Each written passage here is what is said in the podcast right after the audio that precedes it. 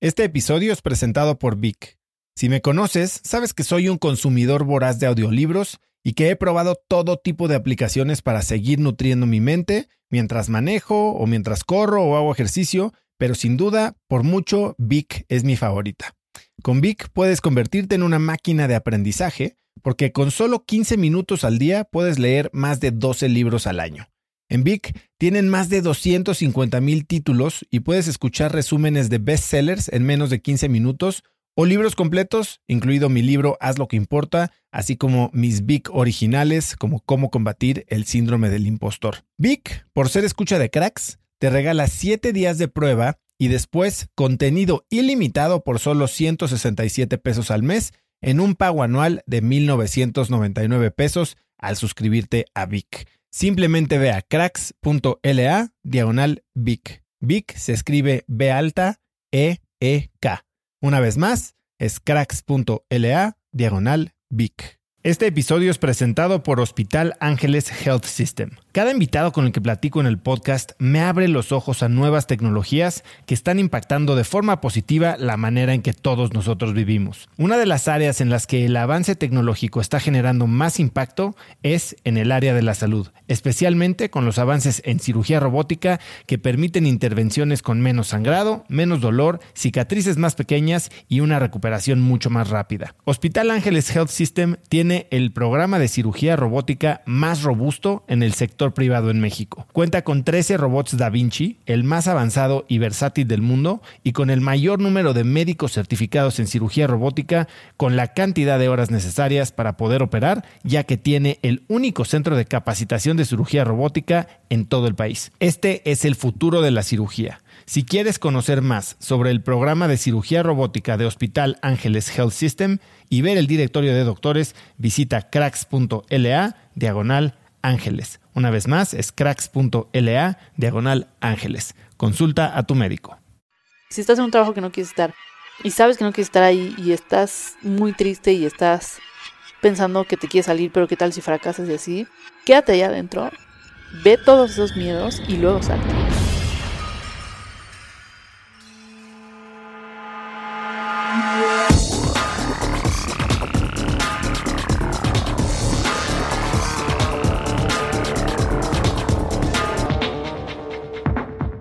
Hola a todos y bienvenidos a un episodio más de Cracks Podcast. Yo soy Oso Traba y mi trabajo es entrevistar a cracks en deportes, negocios, tecnología y medios para encontrar las tácticas y hábitos que los hacen exitosos. Lo que yo quiero es desmenuzar sus rutinas, descubrir sus secretos para que gente como tú y como yo podamos implementarlos en nuestra vida diaria. Hoy tengo el gustazo de entrevistar a alguien que conozco desde que soy niño y que la ha armado como las grandes haciendo las cosas a su manera. Ella es Sofía Niño de Rivera. Sofía tiene ocho años haciendo stand-up comedy en México y Estados Unidos. Ella es la primer mujer en tener un especial de comedia en Netflix, que de hecho ya tiene dos, y se ha presentado frente a más de 10.000 personas en el Auditorio Nacional, una cosa impresionante. En 2015 saltó a la actuación con un papel en la serie Club de Cuervos, también de Netflix, y desde entonces ha producido su propia serie para YouTube, Originals, y participado en varias películas. Además de comediante, conductora y actriz, Sofía es productora del documental Reinserta, en el que cuenta su experiencia impartiendo cursos de comedia a reclusas del penal de Santa Marta a Catitla, que se estrena en 2019. En la entrevista de hoy, Sofía me contó sobre el peor día en el escenario que ha tenido, el día que se escondió en el closet de su casa y todo sobre su filosofía de vida. Ah, también conocí a su bebé. Como lo esperaba, fue una plática muy real, muy profunda y muy divertida. Así que no los entretengo más y espero que disfruten esta profunda plática con Sofía Niño de Rivera. Pero bueno, imagínense que están parados en un escenario enfrente de 10.000 personas. Yo creo que cualquiera de nosotros se caga. Pero no nuestra invitada del día de hoy. Hoy estoy en la sala de Sofía Niño de Rivera. Gracias por invitarme, Sofía. No, gracias por venir. Yo también me cagué, ¿eh? o sea, por supuesto. No creas que no. Sí, claro. ¿Ha sido de las cosas más difíciles que has tenido que hacer? No. ¿Qué es esto? Ah, esto es, sí, mi bebé, no. Bueno, sí, o sea, es que es, muy, es, es una dificultad muy distinta. O sea, en mi carrera como comediante, de lo más difícil que tuve que hacer al principio fue eh, empezar. O sea, subirte a un, yo subirme a un escenario donde nadie me iba a ver, a mí había cinco personas que iban a ver una obra de teatro que yo no, en la que yo no estaba, en el Foro Shakespeare. Entonces el poli me ayudaba a sentarlos antes, como, en la antesala había cinco sillas, un escenario chiquito, en lo que pasaban al escenario grande. Entonces decían, siéntense aquí que va a haber un show. Y ellos de qué, ustedes siéntense aquí. Luego les explicamos. Sí, entonces salía yo y nadie sabía ni qué iba a ver, ni qué estaba haciendo. Ni Porque no había stand-up en ese entonces. O sea, la comedia en ese entonces era Televisa, eh, los comediantes. Sí. Sofi, yo te conozco desde que tenemos, yo creo que tú dos años y yo cuatro. Sí, no era cagada, ¿no? Pues Porque todo el mundo que me conocía antes era como, pero si tú no, o sea, no eras chistosa. Y yo, no, pues no. Los comediantes como que no son chistosos en la vida real. Pues es que eso es lo que te iba a preguntar, o sea, a ver, nos conocimos, nos dejamos de ver, después tú tienes una época, pues difícil, yo quiero suponer, y un día decides voy a ser comediante. Que en mi cabeza o de lo que yo había oído es, Sofía está estudiando circo. Eso es lo que yo había entendido. Claro. Y dije, ¿qué, le pasó, caray? O sea. La crisis. Exacto, ya sabes que oyes entre todas las. No, pues Sofía creo que se volvió loca y está estudiando circo. Creo que hasta tuve fama de lesbiana en algún momento. ¿Y no? No. Ah, Fíjate que no. Este, es que estudié clown. Eso. Ajá. En mi cabeza. Entonces todo el pensó, ah, ok, eso va a salir en un circo. No, clown tipo Chaplin. O sea, es pantomima con. Pero tú tenías otra vida antes. No, y mientras hacía eso, estaba estudiando publicidad. Digo, estaba trabajando en publicidad. ¿cómo, ¿Cómo llegas a ese momento? O sea, ¿en qué momento te enteras de que eso existe y de que eso es para ti? Y de que tal vez quieres dedicarte a eso. Sí. Yo creo que los momentos en que, que, varias personas, o por lo menos yo, empiezan a descubrir cosas es cuando están aburridos en, lo, en donde están. O sea, cuando no están completos en donde están.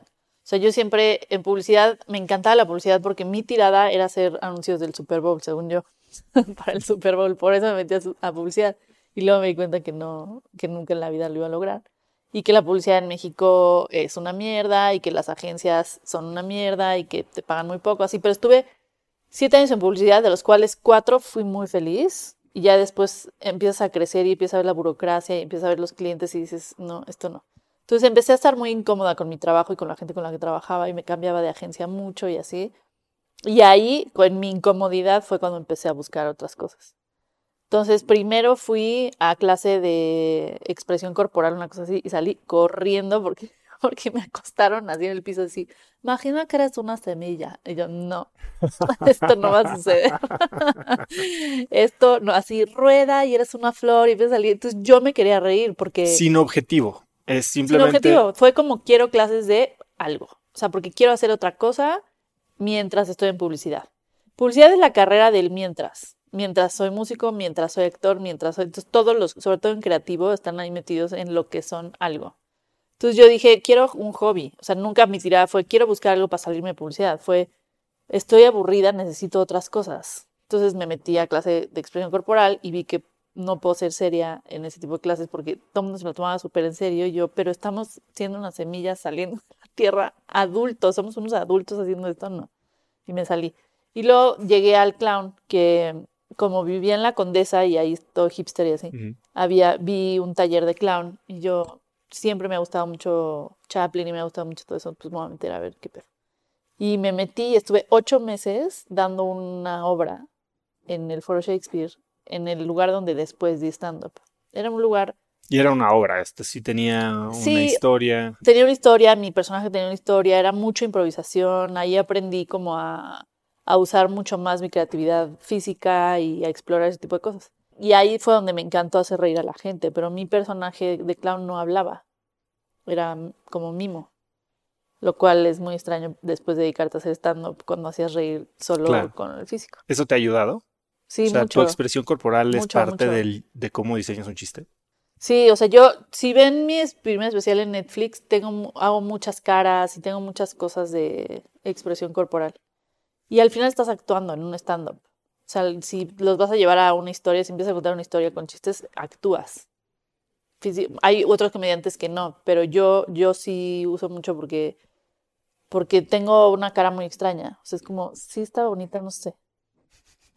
Esa es mi cara. Creo que es, uh, no sé, de ese ángulo, no sé. Es de esas que dicen, le Creo faltó un ratito en el horno. Sí, estuvo, estuvo a punto de ser súper bonito. Entonces, entonces uso mucho mi cara para eso y mi cuerpo y así, porque también el cuerpo igual es como, ah, está flaca, está, y no sé, no sé, chances sí tiene buen cuerpo, no estoy muy segura. Entonces, todo eso lo uso mucho y me ayudó mucho y sobre todo para soltarme, porque casualmente yo tenía pánico escénico en el Vista Hermosa. Cuando me tocó hablar en público, me bajé llorando y corrí y nunca hablé en público.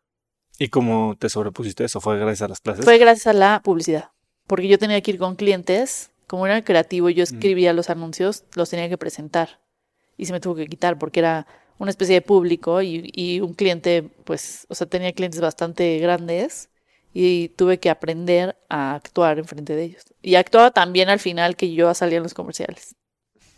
Entonces, sí, se me quitó por publicidad. O sea, como que todo, no sé quién fue el que decía, si volteas y ves todos los puntos y cómo se van uniendo y entiendes por qué y cómo pasaron todas las cosas para llegar a donde estás. Y entonces, bueno, tú tomas estas clases y empiezas a dar tus shows. Y tus primeros shows vienen, y te he oído decir que vienen un poquito de, de tu dolor. Sí, la ecuación de la comedia es tragedia más tiempo equivale a comedia siempre. Y yo creo que los comediantes somos súper infelices en algún momento de nuestra vida o, o también durante nuestra carrera, pero decidimos siempre darle la vuelta porque es una manera mucho más fácil de superar las cosas. O sea, yo llegué a un momento que, por ejemplo, con mi relación con mi mamá fue bastante difícil o ha sido muy difícil porque, pues, mamá y, e hija que rompió todos los paradigmas que la mamá Le puso. trabajo. Sí, claro, le costó trabajo. Entonces, y yo siempre me he peleado con mi mamá y lo hemos superado yo en el escenario y ella escuchándome. Tanto que un día le dije, en el escenario, le dije que me había cortado el pelo como hombre, que era como lesbiana y era uno de mis chistes. Y mi mamá estaba en el público y se estaba cagando la risa y le dije, y la hija de puta a mi mamá en el escenario. Y la hija de puta se está riendo. Y foco en mi mamá y mi mamá llo- llorando la risa de eso. Yo le digo eso a mi mamá un domingo y me suelta una cachetada así. Pero fue como un permiso. Y entonces, como que el escenario te deja hacer catarsis de muchas cosas que probablemente en terapia te hubieras tardando un ¿Has poco tomado más. terapia alguna vez? Sí, claro. Sí, los, los comediantes no somos personas normales y sí necesitamos terapia. ¿Qué tipo de terapia has tomado? En algún momento tomé to- terapia psicológica, psicoanalítica, vaya, y O sea, de las que de las que, en tu pasado. ajá, de las que cuéntame, de bebé, que así. Y ahorita tomo una terapia que se llama cognitivo-conductual, que es la que más me ha gustado porque es básicamente te quita los hábitos mentales.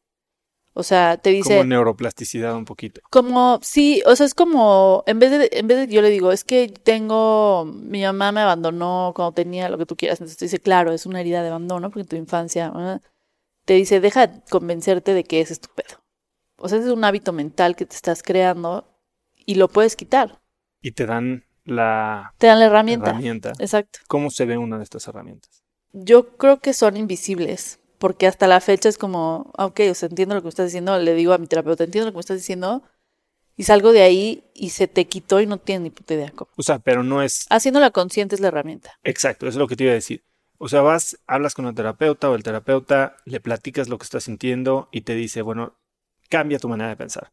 Pero no es como que la próxima vez que estás sintiendo o que vas a incurrir en ese comportamiento, lo agarras antes y como que decides conscientemente ca- Sí, cambiar tu es. manera de actuar. Sí, porque en el momento que ya tienes consciente algo, número uno, tú te haces 100% responsable. Ya no le puedes echar la culpa ni a tu mamá, ni a tu papá, ni a tu quien sea que te haya hecho lo que te hizo.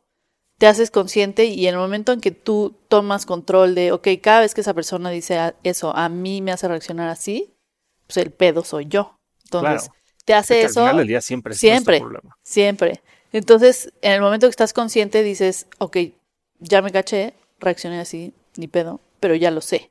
Entonces, a la siguiente puede que reacciones menos, y a la siguiente menos ya hasta que se te quita. Y es práctica. Es súper práctica y súper racional. ¿Cuál ha sido el, el comportamiento que más te afectaba negativamente que has logrado trabajar a través de este Em, yo creo que profesionalmente yo tenía este hábito mental que cada vez que yo me bajaba del escenario decía, lo hice fatal. aunque me haya ido increíble, aunque lo que sea, llega alguien del público y me dice, wow, fue el mejor show que he visto en mi vida. Y yo decía, no, o sea, lo hice fatal porque yo sé cómo me debe haber salido y este chiste lo dije mal y el timing y esta palabra y así. Y tenía este hábito de constantemente tirarme mierda a mí misma, cosa que hacemos los comediantes todo el tiempo. Y toda la gente, creo que. Y toda la gente, claro. Pero es algo tan fuerte el estar en un escenario con risas y aplausos y luego bajarte y estar solo, que es como un putazo de realidad y de depresión que yo al principio de mi carrera me iba a mi casa y lloraba. Porque decía, no, no, no, no tengo ni puta idea de lo que estoy haciendo. Fueron cinco señoras que ni escuchaban ni siquiera se rieron. Y así, y, y tuve este hábito durante años. Y ya cuando llegué con él, le digo, es que cada vez que hago esto o algo esto, me siento. Yo solita digo, no, lo, hice de la chingada y no lo disfruté arriba del escenario y, y demás. Entonces, el hecho de que lo hago consciente y me dice, a ver, eso es un hábito mental ya, o sea, son varias sesiones que ni les voy a decir, pero es un hábito mental y ya, es todo lo que es. No tienes que decir, es que sí, porque de chiquita me enseñaron que yo no sabía hacer nada, entonces, no, no, no, córtalo. Cada vez que te caches, cámbialo.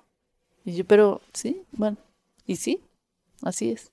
Y tomar este tipo de terapia o cualquier tipo de terapia, ¿no sientes que al hacer, digamos, al, al trabajar estos dolores, te quita un poquito de filo? ¿Lo una- sientes? ¿Es algo que te da miedo? Es una buena pregunta. Muchos comediantes piensan, por ejemplo, hay comediantes que son alcohólicos, que dicen, si me quito el alcoholismo, No ya no va a tener nada que hablar. O gordos. Si en flaco, ¿y ahora qué? Eh, yo creo que este pensamiento de que el artista, ya sea comediante o lo que sea, tiene que estar sufriendo para poder crear es completamente erróneo y muy peligroso. Tanto así que ve todos los suicidios que hay de artistas, incluidos comediantes. Eh, yo creo que no te quita filo, yo creo que al contrario, te quita ruido. Entonces ya viene desde otro lado. O sea, ya sin el ruido ya lo haces mu- mucho más divertido para ti también. A mí me ha servido mucho para quitarle el humo a de repente a ciertos dolores que de los que no hablaba, por ejemplo, en el escenario, yo decía, porque me dolían demasiado. Y luego cuando se los quitas es como, ah, ok, ya me vale madres. Por terapia. Entonces, a mí me quita, a mí me ayuda mucho más de lo que me afecta el ir a terapia. Y una vez que logras trabajar este dolor y que tal vez usas, no sé, llegas a tus 26 años cuando te vuelves estando pera y traes toda una 28. bolsa, 28, Sí, 28. toda una bolsa de experiencias dolorosas y toda una vida y de gente que, que puedes usar para crear tus, tus especiales o tus shows. Y después te empiezas a quemar los chistes. ¿Cuál es tu proceso para seguir escribiendo? Sé que te gusta mucho escribir. Cuéntame cómo es el proceso para armar un show o un chiste. Es cada, cada quien tiene un proceso distinto. El mío es muy de evadir que tengo que escribir durante meses y luego ya me siento a escribir. Al principio, según fue evolucionando mi carrera, yo al principio sí escribía, tal cual me sentaba a escribirlos y los punchlines y así. Y ahorita ya no me siento a escribirlo tal cual, sino que pienso en un tema y me subo a desarrollarlo en el escenario. ¿Enfrente de alguien? ¿En vivo? En vivo, en vivo, en vivo. O sea, tu primera vez que presentas un, un chiste o un, beat es con gente. Y entonces, ya que tienes esas tablas, porque son tablas, él puede hacer eso. El, el chiste al principio es sí escribirlo y tener un poco más de control de lo que vas a decir, porque no puedes improvisar, porque si te sale algo más no- mal no sabes qué hacer, entonces es muy difícil. Pero ya después, como, no es que te valga madres, pero ya sabes que tienes la capacidad de cagarla y rescatarla. Entonces, si a mí sí se me olvida, si yo tengo, mi, mi show siempre tiene una columna vertebral de chistes, pero me puedo salir de ahí sin problema y regresar. Al principio no podía hacer eso. Al principio, si, si se me olvidaba algo, Era como cuando aprendías Decía, en primaria la respuesta de Exacto. memoria y se te iba una palabra Exacto. y de ahí. y bye. Por eso reprobé todo en primaria. Tengo la peor memoria, menos para mis shows. Es muy extraño. Y entonces ahorita pruebo las cosas en el, en el escenario. Procuro no hacerlo en escenarios grandes, evidentemente. O sea, voy y pruebo cosas en, en frente de 100 personas, 150. Y luego, si voy a tener, por ejemplo, en junio voy a tener el- en Metropolitan con un show nuevo. Y sé que tengo ese show, entonces antes voy a empezar a hacer shows chiquitos para entonces llegar al Metropolitan ya con el material probado. No voy a subirme al Metropolitan a probar mi material porque es una mamada. O sea, eso es ¿Cuándo sabes que algo está listo? Cuando te subes y sirve, y te subes y sirve, y sirve, y sirve, y sirve, está listo. Es un proceso de experimentación, tampoco es tan Es artístico. prueba y error. O sea, sí error puede llegar a ser hasta científico. 100%. Es que hay, hay veces hasta el mismo chiste sirve tres veces en un público y de repente vas a otro y nada. Y dices, ¿cómo chingados? Y pudo haber sido tu timing, una palabra. ¿Te grabas? ¿Escuchas tus shows Siempre, otra vez? siempre, siempre. Tengo todo grabado. Y justo antes de subirme al escenario, una hora antes, escucho el show anterior. Tengo dos preguntas relacionadas a esto. Una, ok. Te subes a un show, a dar un show que crees que va a funcionar y no funciona. Y te abuchan, ¿te han abuchado? No, Nunca te han abuchado. ¿Qué ha sido lo más difícil que te han, que te ha pasado en un escenario? Mm, silencio. El silencio ha sido lo más difícil, pero como mujer, lo más difícil es que me chiflen de guapa o que te digan cosas sexuales. Porque me emputa. Y pierdo. O sea, si te enojas arriba de verdad, pierdes. Lo hemos visto en carreras. O sea, Kramer, el de Seinfeld, ¿cómo se llama el actor? Su carrera se fue a la mierda porque se emputó. Y perdió. Entonces, arriba tienes que tener el control 100%. Y a mí cuando me dicen cosas sexuales me emputo y los agredo real. O sea, porque buleo mucho en el escenario. Pero tengo control siempre y sé perfecto hasta dónde. ¿Cómo sabes Y hasta los, dónde? porque los lees. O sea, le ves la cara de, no, güey, conmigo no, y te vas para otro lado. O lees al público. Si estás molestando a alguien y el público está contigo, sigues. Si estás molestando a alguien el público está como, ya estás siendo bien culera, ya no. O sea, el chiste es que tengas el público de tu lado, porque si no, ya valiste madres. Entonces me ha pasado que de repente me gritan algo. Una vez me gritaron cuando estaba embarazada dando show. Ese es mi hijo, una cosa así. Bueno, o sea, entre las hormonas del embarazo y así, yo dije, no me acuerdo ni qué le dije, pero me enojé mucho y se nota. Entonces, cuando, cuando la emoción del comediante es demasiado real, es decir, si es enojo de verdad, el público se incomoda. Claro. Porque empieza como que este pedo. O sea, yo he tenido amigos que les han subido a pegar al escenario. por ejemplo. A ¿Por Ricardo bulear? Farril. Ah, por bulear a un güey por una camiseta. Se subió y le rompió la nariz casi. Entonces, entonces es el, lo más difícil ha sido perder el control de mis emociones en el escenario. ¿Y cómo recuperaste ese, ese show? Ese show lo recuperé regresando a mi rutina. O sea, lo dejé ir. Fue como, ok, y regresé a mi rutina y ya.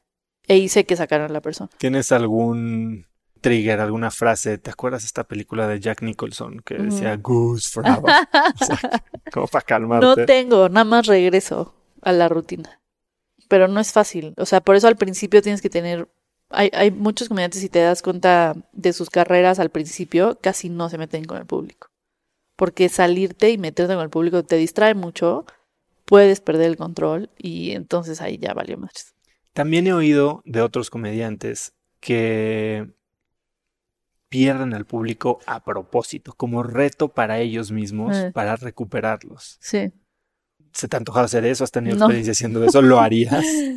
Em, yo lo máximo que he hecho, y se lo aprendí a Louis C.K., que ahora desafortunadamente es quien es, fue, generalmente tienes que una debe de rutina. ser un tema pues, Sí, que- ese que, que sí me, sientes fuerte. ese sí me dolió para que veas. A todos, yo creo. Fue como, "Ay, no, bueno. Pero es un tema aparte. Pero él lo que hacía, lo escuché decir una vez, que generalmente los comediantes tenemos una rutina que al- empiezas con buen material, pero siempre terminas con tu mejor material.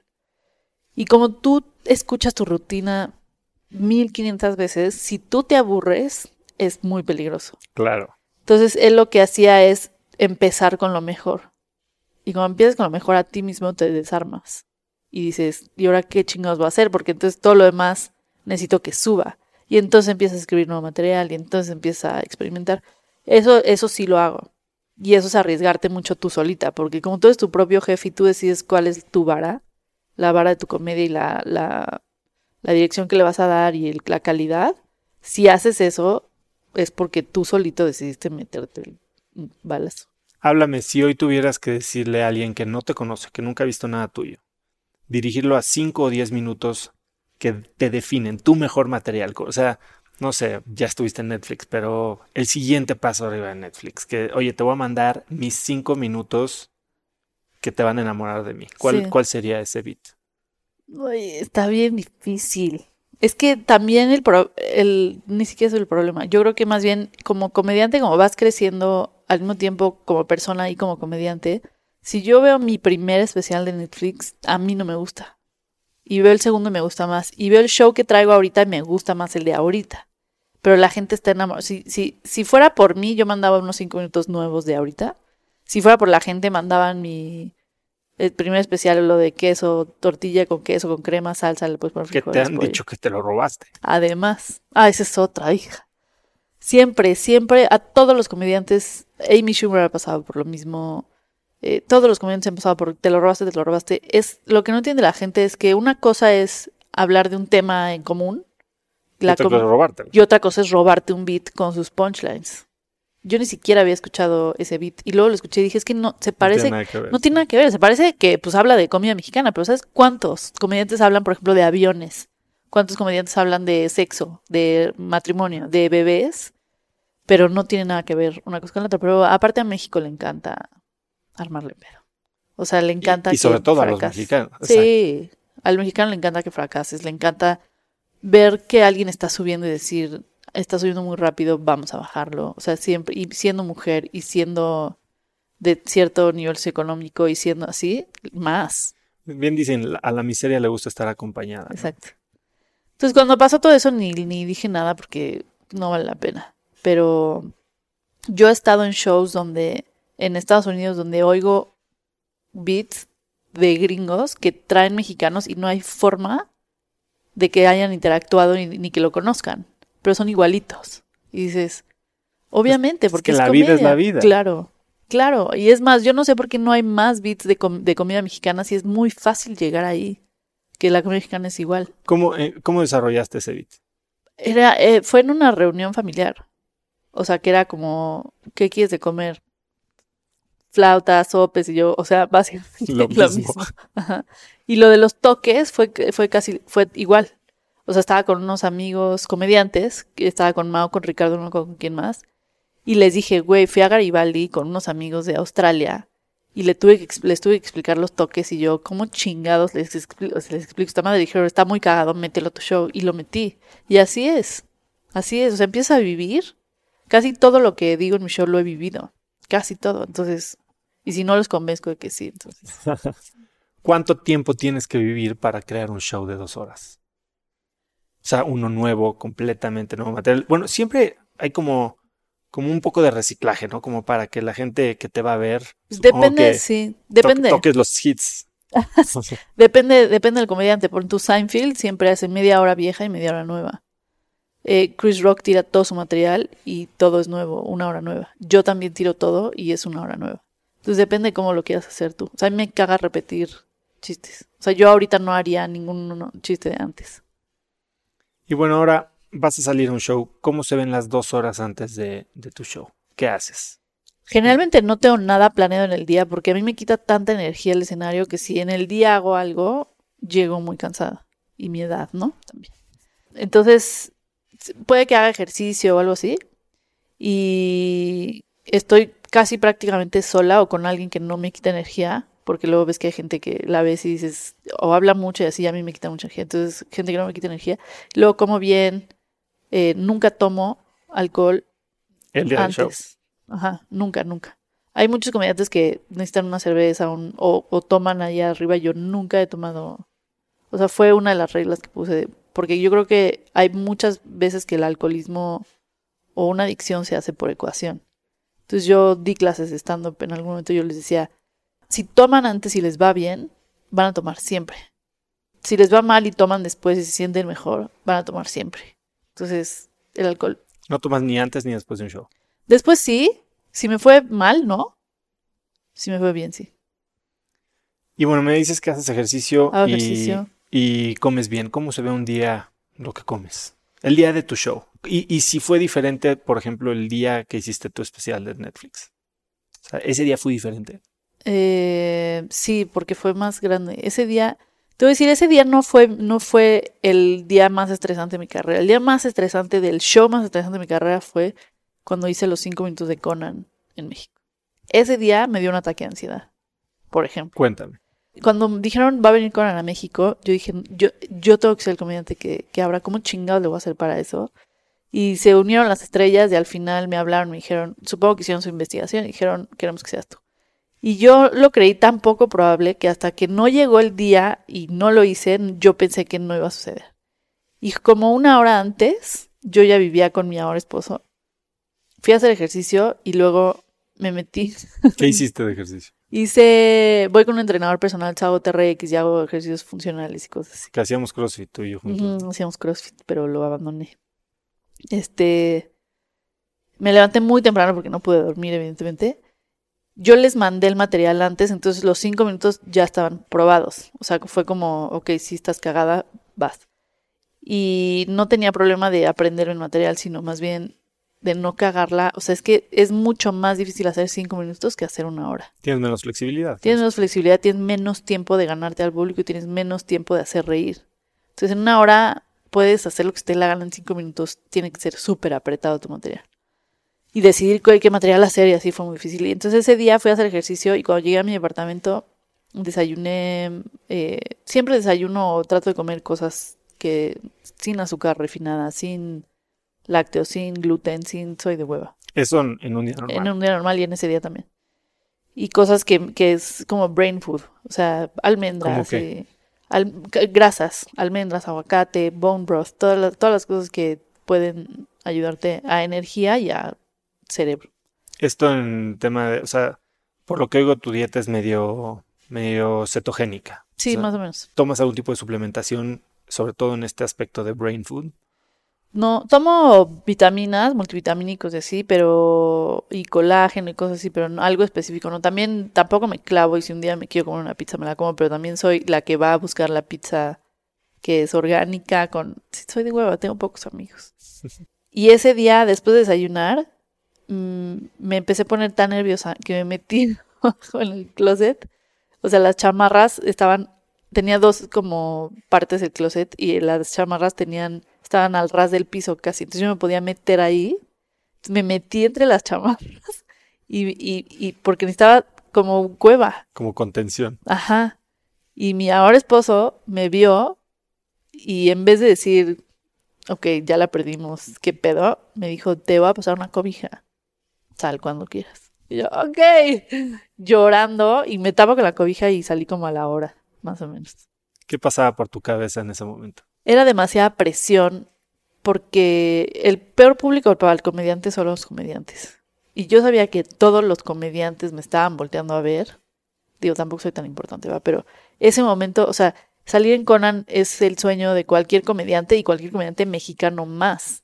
Porque yo decía, ¿sabes lo que tuvo que pasar para que Conan viniera a México? O sea, tuvo que ganar Trump.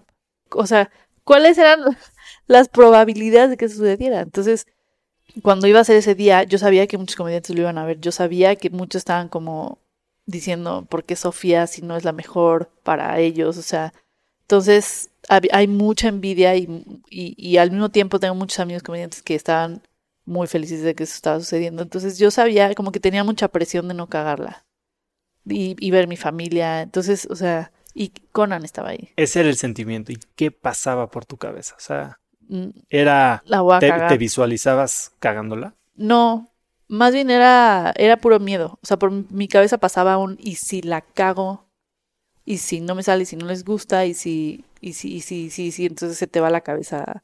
Y ahí todavía no tomaba terapia cognitivo-conductual, entonces no les voy a hablar a mi terapeuta. Esa era mi siguiente pregunta. ¿Te ha vuelto a pasar eso? No, no me ha vuelto a pasar. O sea, me ha pasado que de repente no disfruto algunos, algún show. Ahorita que fui a gira en Estados Unidos, también fue importante porque no sabía qué público era, no sabía si iba a ir gente o no, porque no sabía si me conocían allá o no. Entonces, pero lo, lo pude manejar mucho mejor. Ese día no tanto. ¿Sales del closet? Digo, figurativamente. Salgo del closet, este, me preparé bastante, que eso es lo más importante también. Cuando tienes mucho miedo es prepararte, porque si estás muy bien preparado, hay Hasta muy automático. poco que pueda salir mal. Exacto. Como, no sé si viste el documental de Free Solo, que No lo he podido ver, pero lo tengo ahí en mi lista. esa es básicamente la lección. O La chamba estás ya está bien- hecha. Exacto. O sea, tú ve, porque ya hiciste todo lo que tienes que hacer para que te salga bien. Digo, ese güey se podía morir, ¿no? Hay una diferencia grande. Pero si te preparas, es muy poco probable que la cagues. Si la cagas, pues ya. Entonces fui, me maquillaron, me hicieron todo. es- estaba Fox y Margarita Sagún al lado en mi camerino, lo cual fue muy extraño. Me hablaron, me dijeron, mi hijo es tu fan. Y se tomaron foto y yo, ¿qué chingado está pasando aquí? Y yo no conocía a Conan hasta que dijo, y con usted, Sofía Niño Rivera. Nunca tuviste interacción con él? Nunca. O sea, yo obviamente con sus productores, pero yo, o sea, me dio el micrófono y fue al mismo tiempo que fue como, oh, no mames, Conan, y luego, ah, sí, cierto, tengo que hacer un show. Entonces fue, mu- fue, fue mucho nervio. Y probé un chiste nuevo entrando. Cosa que, Que es- ya habían vetado ellos. Sí venían el material que les habías mandado. No, no.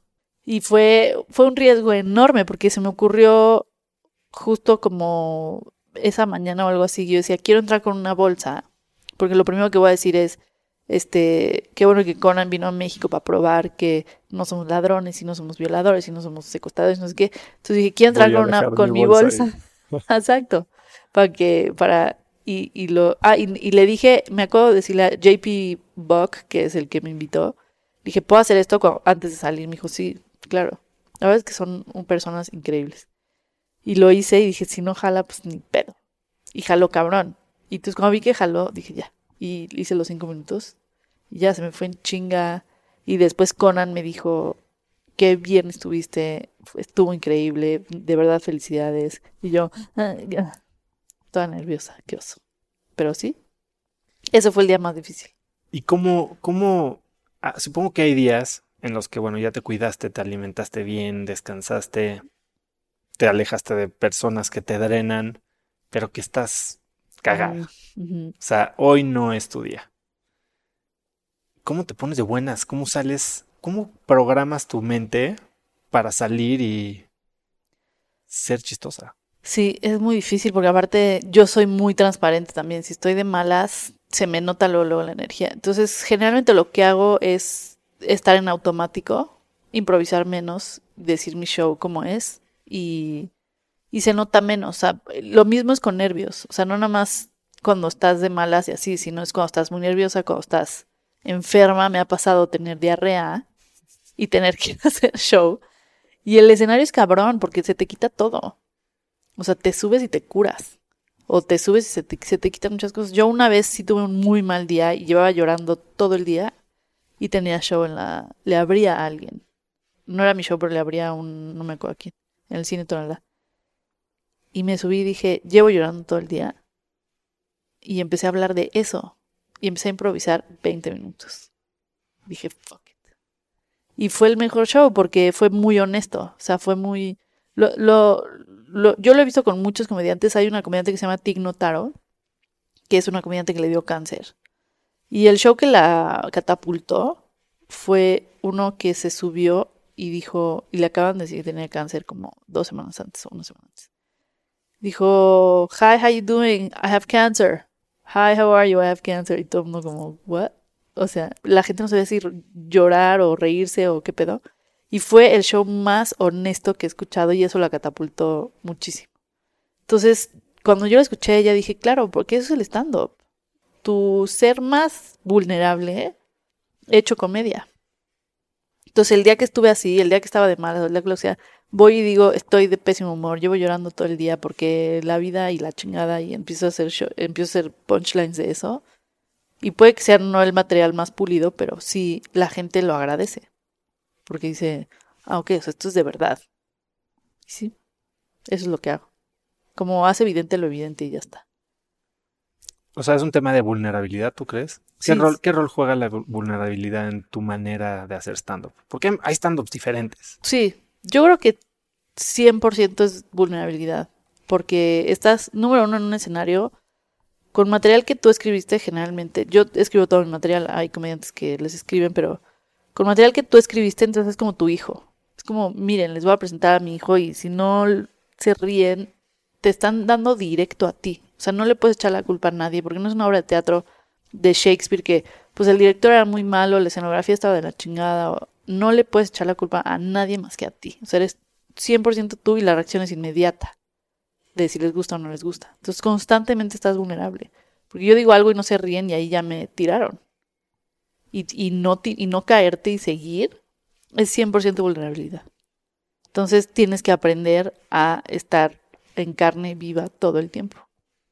Pero al mismo tiempo que no te afecte. Es justo lo que te iba a decir, porque bueno, estar con ese sentimiento y estar abierto a que todo el mundo sepa lo malo de ti, nunca te ha hecho decir, hasta aquí llegué, no quiero más, quiero re- recuperar mi coraza, mi privacidad, mi... No, nunca he dicho esto está de la chingada, ya no quiero seguir. Sí he dicho esto está de la chingada, nada más no, el no quiero seguir, no. ¿Qué haces al respecto?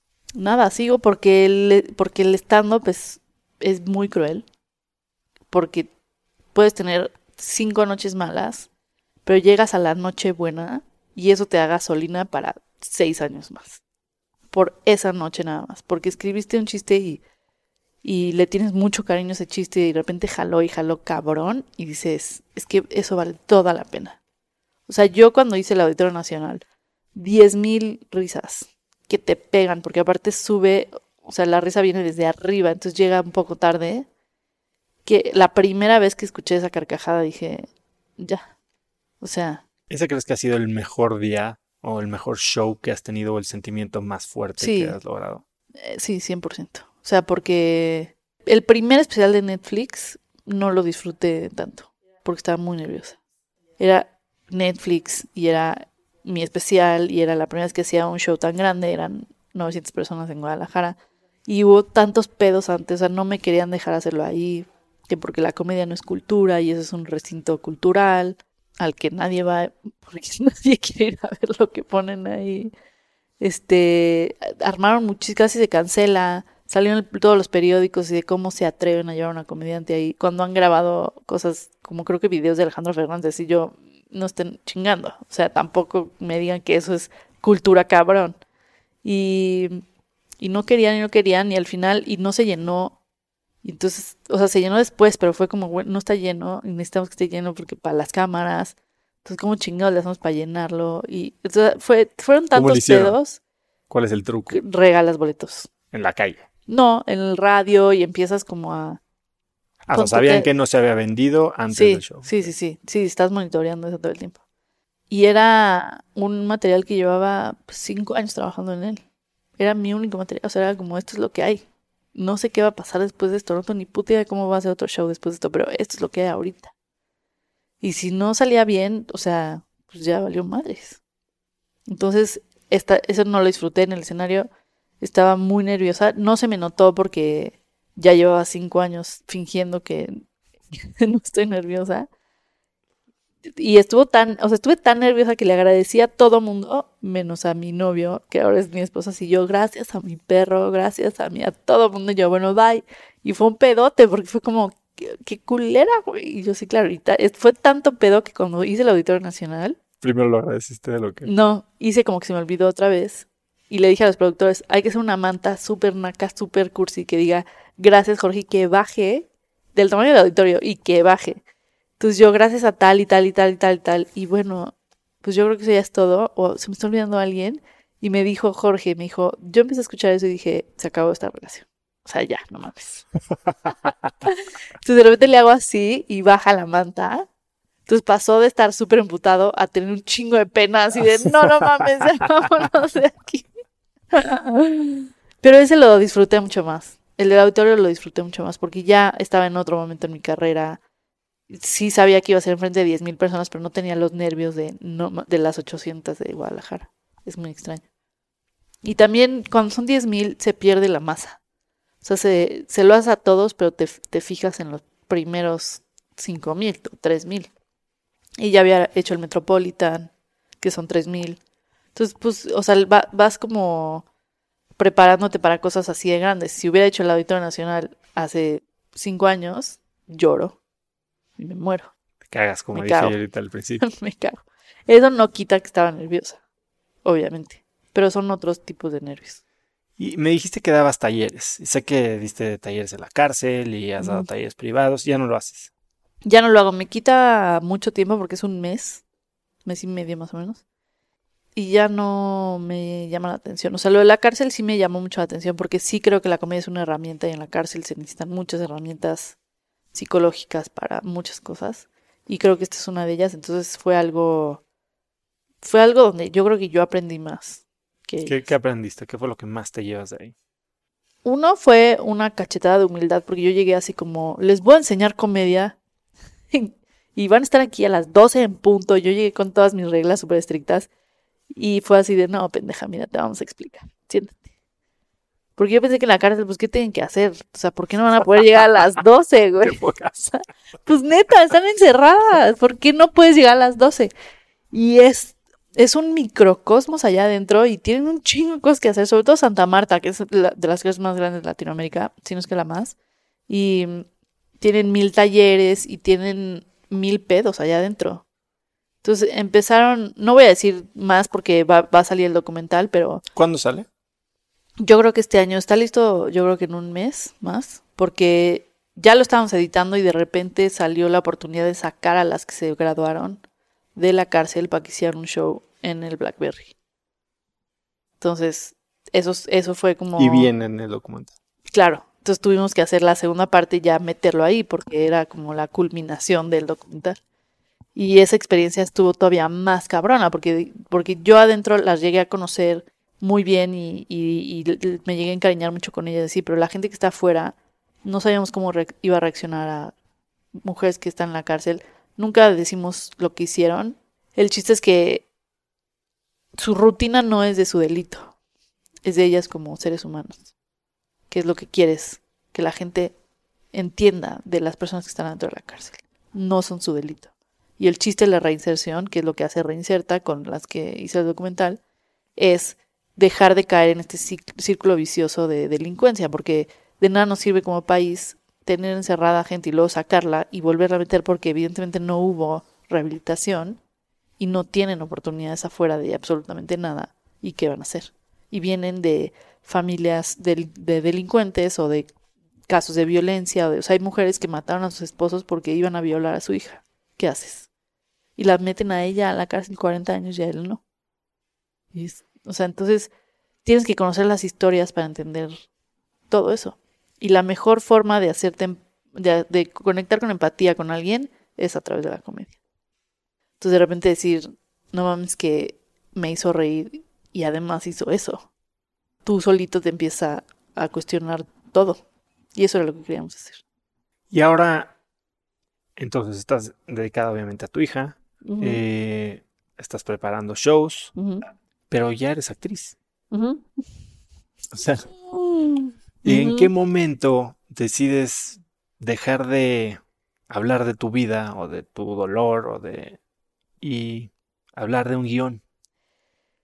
Todo fue culpa de Gary Alarraqui que hizo Club de Cuervos porque me mandó un mensaje directo en Twitter.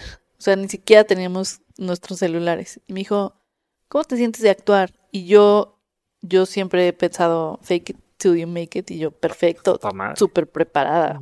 Actuar, claro. Soy una semilla. Nací para eso, claro. Fui una semilla por cinco minutos. Eh, yo, sí, claro, perfecto. Me dijo, es que te, estoy haciendo una serie, tengo un personaje para ti. ni siquiera me hizo casting, me dio el personaje. Y el stand-up tiene, tiene algo de actuación, por eso, por eso casi todos los comediantes acaban en televisión o acaban haciendo series, porque a fuerza tienes que tener una facilidad para imaginar y hacer como que soy alguien más o hacer como que estoy en cierta historia. Entonces, este personaje fue muy fácil, tampoco es como que opcionaron un papel así de, no mames, la serie dramática de, no. Entonces, estuvo muy fácil, me divertí mucho y de ahí, como hilo de media, corrió todo, sí. Como guarda en tobogán. Sí, sí, porque empezaron a buscar para otras cosas y al final terminé haciendo mi propia serie y escribiendo y produciendo. Ajá, exacto.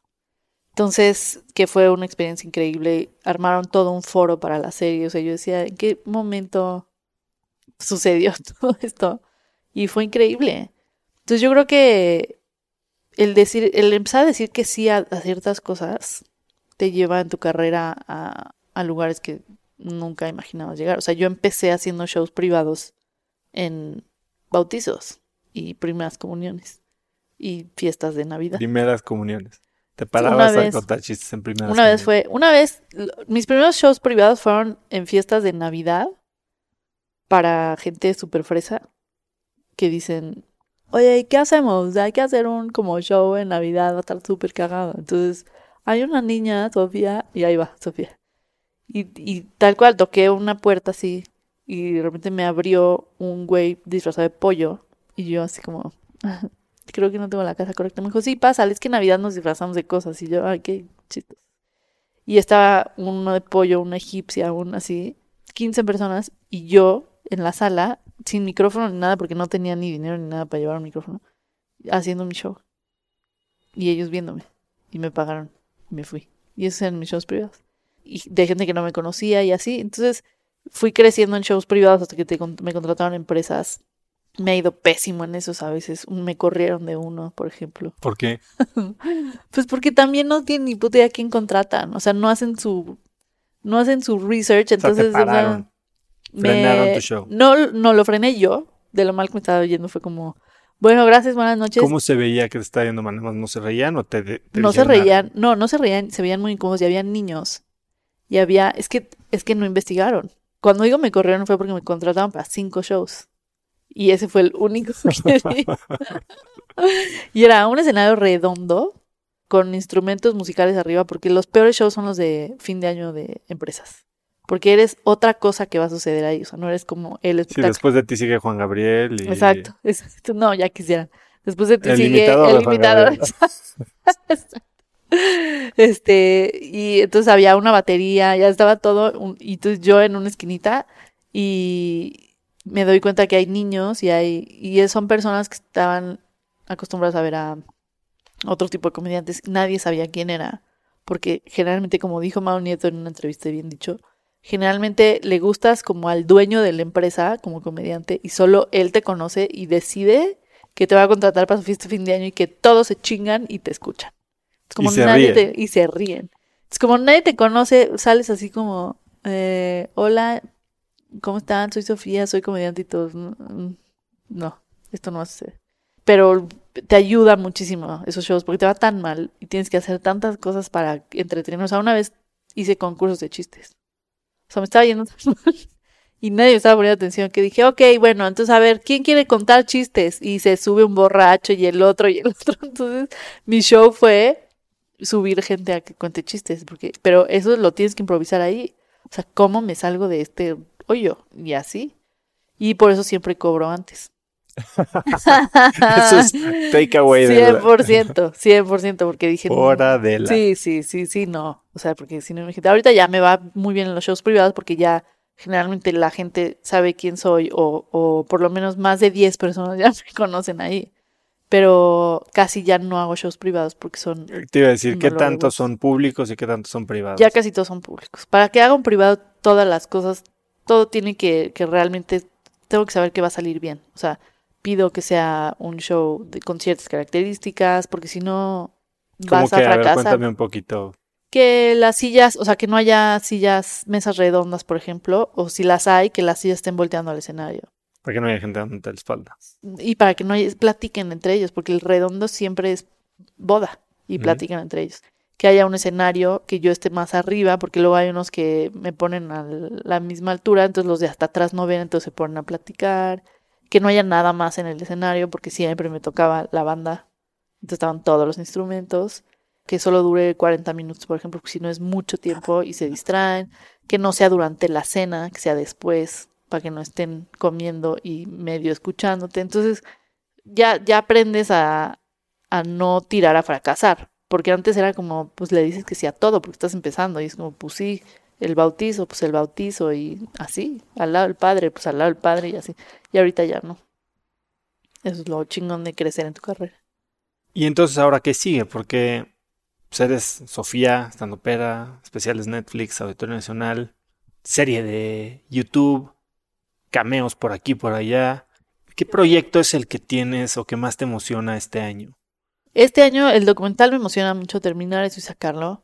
Eh, seguir con la gira de Estados Unidos porque solo fueron cuatro meses porque lo hice embarazada y ya el séptimo mes yo ya no podía más. Fue mi Pero último. programaste show el día que nació. O sea, sí. Ya, es que el problema fue que yo estaba tan desesperada de que no nacía y al mismo tiempo no estaba haciendo nada que dije, fui la- a la ginecóloga y me dijo, pues no se ve que vayan a hacer en estos días. Y yo, pues chingue su madre, voy a hacer un show que es una hora, que es lo peor que puede pasar y se va a llamar así. Y obviamente ese día se me rompió la fuente. O sea, se llamaba Ojalá se me rompa la fuente y esa mañana se me rompió la fuente. Lo cual está increíble. O sea, si fuera serie, Sería serías como... buen, buen, buen final. Sí. Este, me emociona entonces seguir la, la gira en Estados Unidos y seguir probando este show y grabarlo para que salga en alguna plataforma. Y mm, me emociona mucho hacer un libro que llevo haciendo cuatro años. ¿De qué es? De, es como una autobiografía, pero como se, ha- se han metido muchas cosas en medio, lo he dejado y sentarte a escribir es una disciplina muy difícil, pero ahí va. Y no sé más, la verdad. No sé qué más voy a hacer. Ser mamá me está quitando, no quitando, me está haciendo dirigir mi tiempo a otras cosas. Entonces, sí es lo más difícil que he hecho, pero también es lo más cagado que he hecho. O sea, yo sí me río, porque aparte me tocó una hija que es una intensa y tiene mes y medio. Entonces yo dije, claro, claro que es una intensa, pues ¿qué esperaba? ¿Qué es lo más intenso que, que te ha tocado vivir hasta ahora en seis semanas? No dormir. ¿Qué pedo con eso? O sea, porque yo sabía que no dormías, pero no duermes de verdad. Sobre todo la mujer, porque si yo no me despierto a la hora de comer, ¿qué haces? Está muy cagado. Y, y, y te vuelves súper pendeja, porque como no has dormido, ya no sabes hilar nada. No, a mí se me olvida todo, soy súper torpe. ¿No te pasó eso mientras estabas embarazada? No, no tanto. Me pasó más ahorita. Está cabrón. O sea, un- el otro día regresé cinco veces a mi casa. De, ay, la pañalera. Ay, el celular. Ay, así. Está muy cagado, está muy cagado. Pero lo bueno de ser comediante es que todo es material. Cuando Lucila se embarazó, no sé si de nuestro primer o segundo hijo, nos fuimos a esquiar. O sea, tipo se, se enteró que estaba embarazada, creo que el día antes, una cosa así. Andaba con la cabeza. Un día dejó las botas de esquiar, no sé por qué se las quitó, para empezar. Pero las dejó hasta arriba de la montaña y se bajó en el lift sin botas. No, Sí. sí, sí, sí, real. O sea, a mí el embarazo me pasó, pero no tanto como ahorita. Sí está cabrón. Y aparte empiezas como a juzgar tu intelecto y dices, pues chance, sí, ya estoy bien pendeja. O sea, ya, esto es para siempre, ¿eh? Y soy yo. O sea, ya ni siquiera es el embarazo, ya fue. Mi cerebro ya fue. Y en términos de actuación, porque aparte de la actuación que has estado haciendo, que creo que por ahí ya te sentiste más cómoda, estuviste también de conductora y de haciéndole de todo. De o sea, que-. Que, que, ahí cómo lo veías, es por la misma filosofía de decirle que sí a las cosas y ver qué pasa. No, de hecho le, le digo que no a muchas cosas. Digo que sí a cosas que pueden ser un reto, me pueden sacar de mi zona de confort o me pueden divertir. La, la conducción que fue en TV Azteca fue una manera, o sea, TV Azteca me dijo, puedes hacer el programa que tú quieras, con la gente que tú quieras, creatividad que tú quieras, y eso terminó en, bueno, no tanto así como tú quisiste y huevos, esa mierda que salió. Y yo dije que sí porque dije, me están dando toda la libertad y me gustaría ver en la tele algo que a mí me guste. Entonces voy a hacer un programa que chance me puede gustar a mí. Lo ¿Qué único, tenías en mente? todo menos lo que salió. Era un, no sé, no sé, ya no me acuerdo ni qué tenía en mente, pero le, le hablé a amigos comediantes y, y, y luego no me dejaron a ciertas personas. Dijeron, vamos a meter a alguien un poco más comercial porque pues no los conocen muy bien, entonces meten a gente más comercial y, y metieron a un productor terrible y así, o sea, cosas horribles. Y yo ya estaba más adentro que afuera cuando empezó a suceder todo eso, yo ya tenía un contrato y no me dejaban salirme hasta que ya por fin, después de la sextava vez que renuncié, me salí. Pero mi tirada era tratar de cambiar algo poquito de la televisión nacional desde adentro. Por eso dije que sí. De ahí a lo que salió fue terrible, terrible. Pero aprendí, pero me succionaron toda mi felicidad. Fue horrible. Y no has sacado ningún chiste de ahí. No, creo que estuvo tan horrible que ni siquiera he sacado chiste. ¿Qué aprendiste de esa experiencia? que la televisión nacional no está lista para cambiar porque porque quieren todo lo viejo pero con tantito nuevo o sea, Pintado de lo nuevo. y, y no se puede no se puede. Ahorita ya más o menos están tratando ya de hacer las cosas nuevas pero en esa época no tanto. Aprendí que la televisión y todo ese ambiente es horrible o sea hay unas envidias y un y todo mundo se mete el pie y nadie quiere que a nadie le vaya bien pero todo mundo te pone cara de ojalá te vaya increíble y mm, te quita la vida por completo por completo, o sea, no tienes ni cinco minutos de vida. Porque además, si ya no estás ahí, estás cansada de que estuviste ahí la mitad de la mañana. Y mm, te hacen sentir mierda. O sea, yo llegaba al maquillaje y me decían, ay, como que tienes el pelo bien delgadito, ¿no? Como que no tienes cejas, ¿quieres que te pongamos? Como, ¿quieres extensiones? ¿Quie-?" Y yo, yo me sentía bien de mí misma cuando Antes llegué y, y salí como, no mames. Y, o sea, y siempre había un área donde estaban peinando las extensiones de todas y todas parecía fábrica. Entraban de una manera y salían todas iguales, iguales. Y yo fui muy controversial y con algo bien pendejo, pero yo decía, no me maquillen así, son las 12 del día, ¿quién chingado sale maquillada así a las 12 del día? No mamen. Y no me sabían, no sabían no maquillar. O sea, que sea natural, no sabían hacerlo natural. Que sea un peinado diferente, no sabían hacer un peinado diferente. Entonces siempre eran pedos, siempre.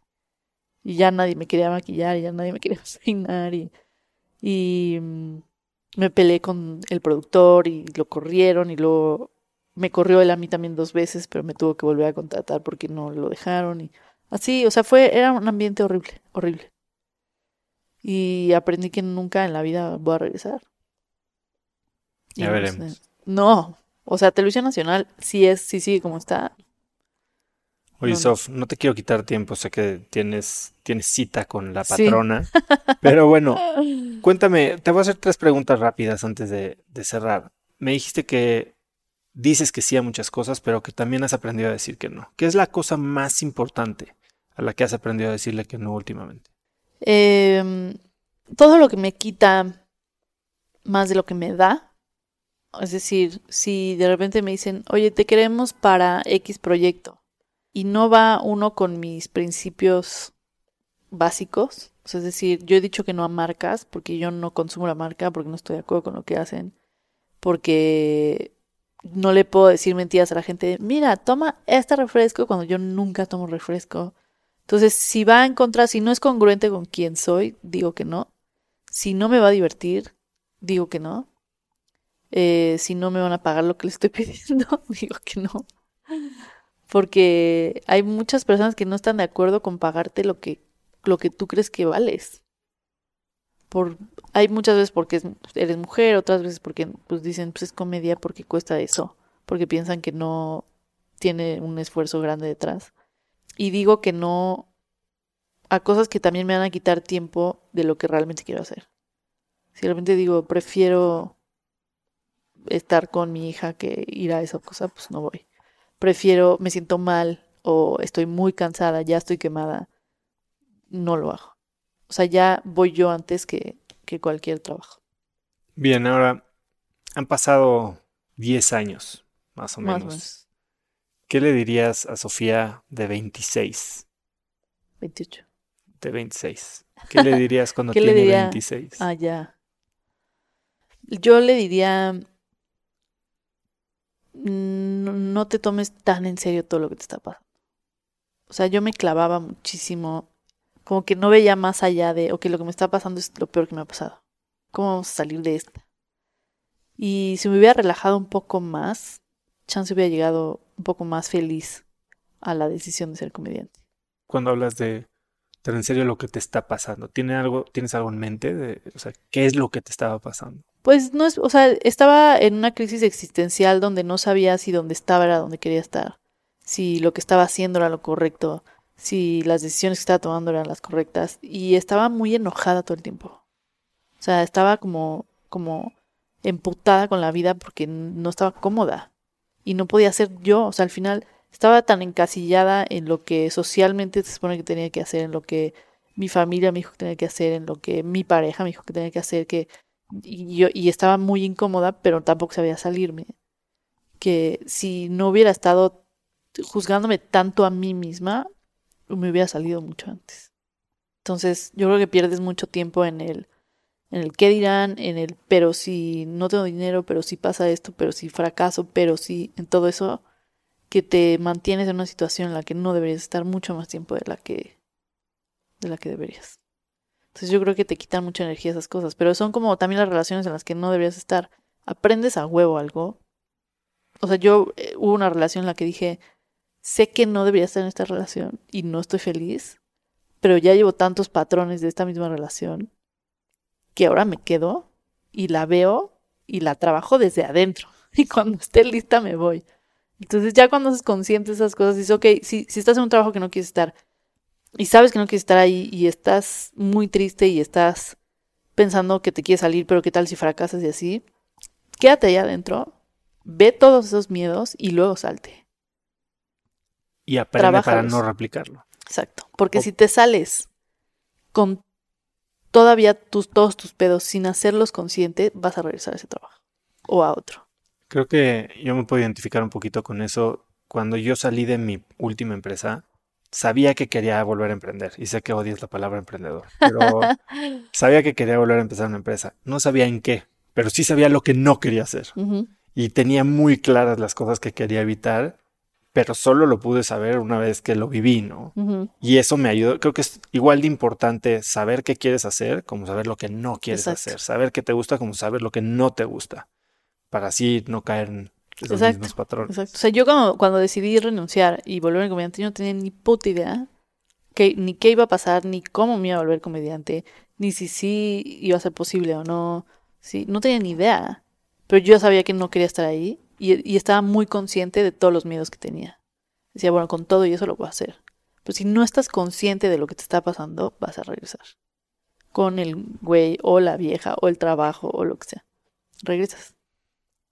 Y un poquito en esa línea, la última pregunta es, si pudieras, ok, esto te lo dijiste a ti hace 12 años, si pudieras contratar un avión para escribir un mensaje en el cielo y que millones de personas lo vieran, o sea, ese es tu, tu mensaje al mundo. ¿Qué es? ¿Cuántas palabras caben en ese mensaje? Es buen piloto, no te preocupes. Así un párrafo entero.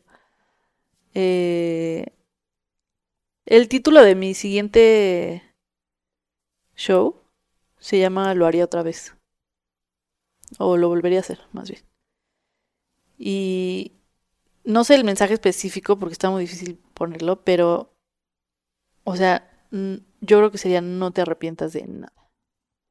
Porque todo pasó por algo. O sea, yo, y pongo lo volvería a hacer porque ser mamá, por ejemplo, ha sido desde el, em- el embarazo yo no lo disfruté en absoluto. Las viejas que dicen como qué bonito es estar embarazada, lo amo, vayan y chinguen a su madre, básicamente. Y amo, y hasta extraño mi panza. No mamen que extrañen su panza, o sea, es así. Pero lo volvería a hacer. Y estuvo bien difícil eh, ciertas etapas de mi vida, pero las volvería a hacer. Todo lo volvería a hacer. O sea, no se arrepientan de ni de lo que han hecho, ni están haciendo, ni van a hacer. Porque pierdes muchísimo tiempo. Además, como me dijiste al principio de la entrevista, ¿no? O sea, viendo para atrás ves cómo todos esos puntos se van Exacto. conectando. Y pues gracias a eso, que tal vez en ese momento sonaba como lo, Lo el peor. peor error que he cometido en mi vida, cómo me atreví, me atreví a hacer esto y hoy pues, aquí estás y, lo estás volvería a contenta. hacer. Sí. Entonces, o sea, yo tengo una, uno de los estigmas que tengo es la culpa. Siempre, siempre me he sentido culpable de, o sea, tanto que si tocan el claxon ahorita siento que es mi culpa porque yo estoy sentada de cierta forma que dijeron, güey, me estás estorbando. Entonces, eh, hay cosas que te quitan mucha energía en la vida. Uno es la- el arrepentimiento porque sirve de nada y la otra es la culpa. Entonces, muchas veces fue como, estoy dejando ciertas cosas para irme a otra cosa, estoy siendo egoísta, me siento culpable de tal y tal y tal. Y como mamá, seguro me va a pasar un chingo de veces. Desde pedirle a alguien que me ayude en la noche con el bebé, la bebé porque quiero dormir, sentía culpa de que mala mamá, que no puedo cuidarla, ya, así. Entonces, esas dos cosas creo que no vale la pena tenerlas. ¿Hay algún libro, documental o algo en el que te estás apoyando en este, o sea, o, o que te ayuda a formar esta visión que estás teniendo últimamente? Los documentales que más me aterrizan casualmente son los documentales, o sea, tipo Free Solo y así, que eh, son personas que alcanzan metas después de un trayecto bastante complicado. Esas son unas, y otras son documentales de la Tierra y el universo y así. O sea, por ejemplo, el- estoy leyendo un libro de Richard Dawkins, que el güey es súper ateo y súper científico y súper pragmático. ¿Cuál es? Se llama algo de la realidad. Por ahí lo tengo. Como How, how do you know something's real o algo así. Y te explica tan científicamente todo que eso me aterriza muchísimo, porque eso te quita como que dejas de pensar tanto mamadas y dices, número uno, somos nadie en el universo. Dos, somos un chingo también y no puede ser que tú, o sea, no eres el centro del universo. Y están pasando tantas cosas alrededor. O sea, en el ahí estoy viendo un documental en Netflix que se llama The Strangest Rock, algo así que se habla del planeta. Y hay tantas cosas De pasando. Will Smith, ¿no? Ajá. Y tantas cosas en el universo y tantas cosas en el planeta y tantas que, que de repente dices, no, o sea, no nos podemos tomar tan en serio porque, número uno, esto va a explotar en cualquier momento. Y dos, eres nada. O sea, que disfruta todo, güey, porque eh, no, no eres tan relevante como piensas. Hay un documental que empecé a ver ayer que está buenísimo, que se llama Losers. Está en Ah, Netflix. No lo quiero ver, está buenísimo. Está increíble, Sí. son eh, episodios como de 25 Ya. minutos, 40 máximo, y te hablan así de fracasos Sí, y cómo se convirtieron en triunfos. O sea, cómo, no sé, ahí, no, no lo voy a contar, pero una historia del equipo de fútbol que estaba en último lugar de la cuarta división de Inglaterra y que tenía que ganar, bueno, empatar su último partido para no descender y descender de la cuarta división era como caerte al vacío, así Sí. como... Y entonces todo lo que pasa en ese partido y eh, un perro policía muerde al delantero estrella. Total que la historia termina siendo, o sea, una historia de triunfo que festejaron como si hubieran ganado el mundial cuando era el último equipo, último lugar de la última división. Ah, Está chingo, lo voy a ver. Está Sí, buenísimo. sí, sí. Sof, eh, ¿dónde te puede seguir la gente? En todas mis redes, nada más ponen Sofía Niño Rivera porque Porque te que la mamaste Es que- con... es que no era, no era comediante cuando lo hice. Yo que iba a saber que Tengo todo que checar cuatro veces cuántas Fs y cuántas As tiene. Nada, nada más póngale Sofía Niño Rivera y ya aparece. sí, está muy caro. Este, o en mi página de internet que también es Sofía Niño Rivera. Y ya. Ok. Eh, pues Sofi, muchísimas gracias No, por el tiempo y por invitarme a tu casa. Un Eres una placer. crack. Un placer, gracias. Y felicidades por tu podcast. Si te gustó este episodio, suscríbete en iTunes, Google Podcasts, Spotify, Stitcher, YouTube o donde quiera que escuches tus podcasts. Estamos en todos lados. Me encantaría escuchar de ti. Por favor, mencióname en tus historias de Instagram como arroba osotrava y usa el hashtag crackspodcast o hashtag viernes de cracks.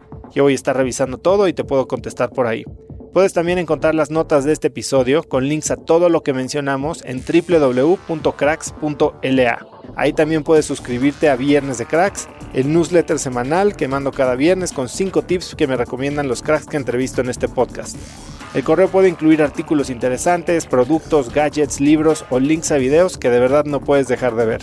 Es un correo muy corto y una forma de dejarte algo bueno para el fin de semana y te prometo, siempre será gratis. Eso es todo por hoy, yo soy Oso Traba y espero que tengas una gran semana. Este episodio es presentado por Vic. Si me conoces, sabes que soy un consumidor voraz de audiolibros y que he probado todo tipo de aplicaciones para seguir nutriendo mi mente mientras manejo o mientras corro o hago ejercicio, pero sin duda, por mucho, Vic es mi favorita. Con Vic puedes convertirte en una máquina de aprendizaje porque con solo 15 minutos al día puedes leer más de 12 libros al año. En Vic tienen más de 250 mil títulos y puedes escuchar resúmenes de bestsellers en menos de 15 minutos o libros completos, incluido mi libro Haz lo que importa, así como mis Vic originales como Cómo combatir el síndrome del impostor. Vic, por ser escucha de cracks, te regala 7 días de prueba y después contenido ilimitado por solo 167 pesos al mes en un pago anual de 1.999 pesos al suscribirte a Vic. Simplemente ve a cracks.la diagonal Vic. Vic se escribe B alta E E K. Una vez más, es cracks.la diagonal Vic. Este episodio es presentado por Hospital Ángeles Health System. Cada invitado con el que platico en el podcast me abre los ojos a nuevas tecnologías que están impactando de forma positiva la manera en que todos nosotros vivimos. Una de las áreas en las que el avance tecnológico está generando más impacto es en el área de la salud, especialmente con los avances en cirugía robótica que permiten intervenciones con menos sangrado, menos dolor, cicatrices más pequeñas y una recuperación mucho más rápida. Hospital Ángeles Health System tiene el programa de cirugía robótica más robusto en el sector privado en México. Cuenta con 13 robots Da Vinci, el más avanzado y versátil del mundo, y con el mayor número de médicos certificados en cirugía robótica, con la cantidad de horas necesarias para poder operar, ya que tiene el único centro de capacitación de cirugía robótica en todo el país. Este es el futuro de la cirugía. Si quieres conocer más sobre el programa de cirugía robótica de Hospital Ángeles Health System y ver el directorio de doctores, visita cracks.la diagonal ángeles. Una vez más, es cracks.la diagonal ángeles. Consulta a tu médico.